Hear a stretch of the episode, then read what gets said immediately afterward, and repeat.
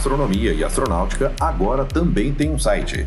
Digite www.astronomiaeastronautica.com tudo junto e sem acento, e acesse o melhor conteúdo de astronomia e astronáutica.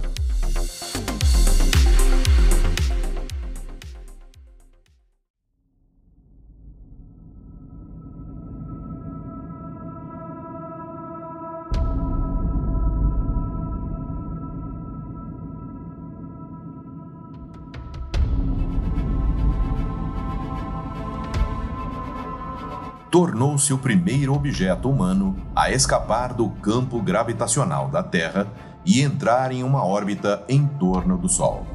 Ela foi a Luna 1. Olá, eu sou Florisberto, apresentador do podcast Astronomia e Astronáutica, e vou levar você nessa viagem.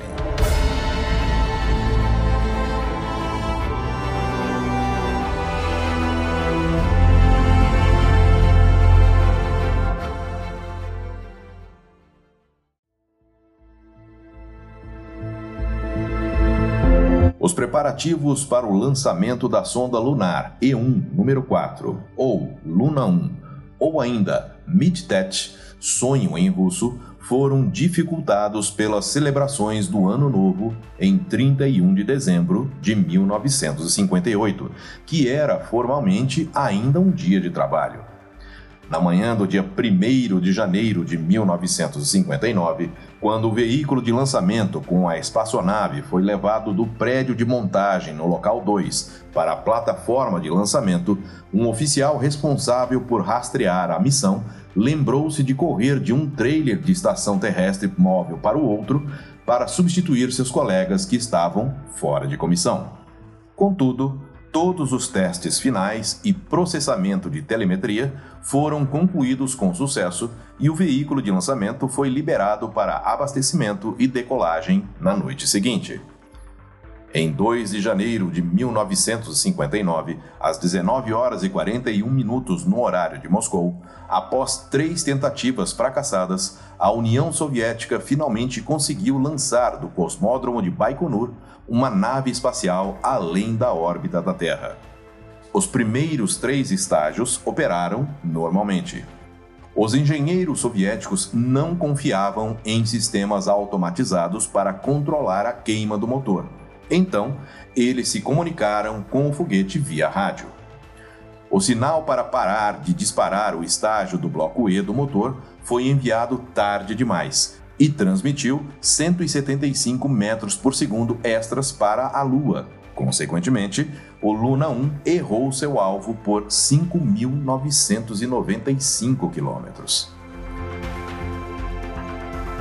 A sonda espacial de 361,3 kg foi equipada com um transmissor, um sistema de telemetria, uma bateria de energia e um conjunto de instrumentos científicos projetados para estudar raios cósmicos, gás e conteúdo de partículas no espaço interplanetário, radiação solar e campo magnético da Terra. Além disso, o terceiro estágio do foguete, designado Bloco E, que tinha a intenção de enviar a espaçonave em direção à Lua, tinha suas próprias cargas, incluindo hardware projetado para liberar uma nuvem de sódio no espaço, a fim de criar um cometa artificial, que tinha como objetivo, segundo o controle da missão, o auxílio na navegação, o que ajudaria o controle de solo a rastrear a missão em 3 de janeiro, às 3 horas e 57 minutos no horário de Moscou, enquanto a pilha voava livremente sobre o Oceano Índico, a 113 mil quilômetros da Terra, uma nuvem de sódio foi lançada e capturada em filme por uma estação perto de Karaganda, embora o mau tempo impedisse observações na maioria dos outros locais. Cometa artificial acabou por ser uma ajuda ruim no rastreamento da missão. No dia 4 de janeiro, a nave passou entre 5.900 e 6.400 quilômetros de distância da superfície lunar, após 34 horas de voo. Em 5 de janeiro, por volta das 10 horas no horário de Moscou, a sonda parou de transmitir após uma missão de 62 horas, quando atingiu uma distância de 597 mil quilômetros da Terra, embora suas baterias tenham sido certificadas para funcionar por apenas 40 horas.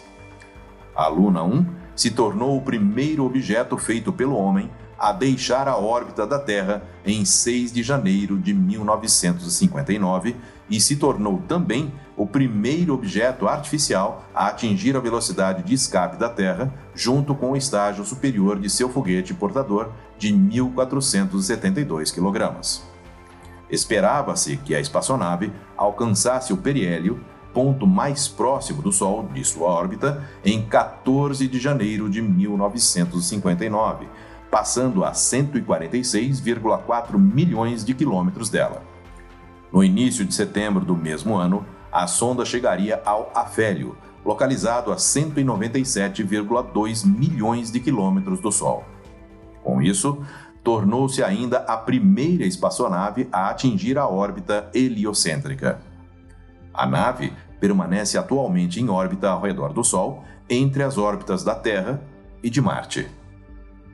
Eu sou Florisberto, produzi e apresentei esse podcast Astronomia e Astronáutica.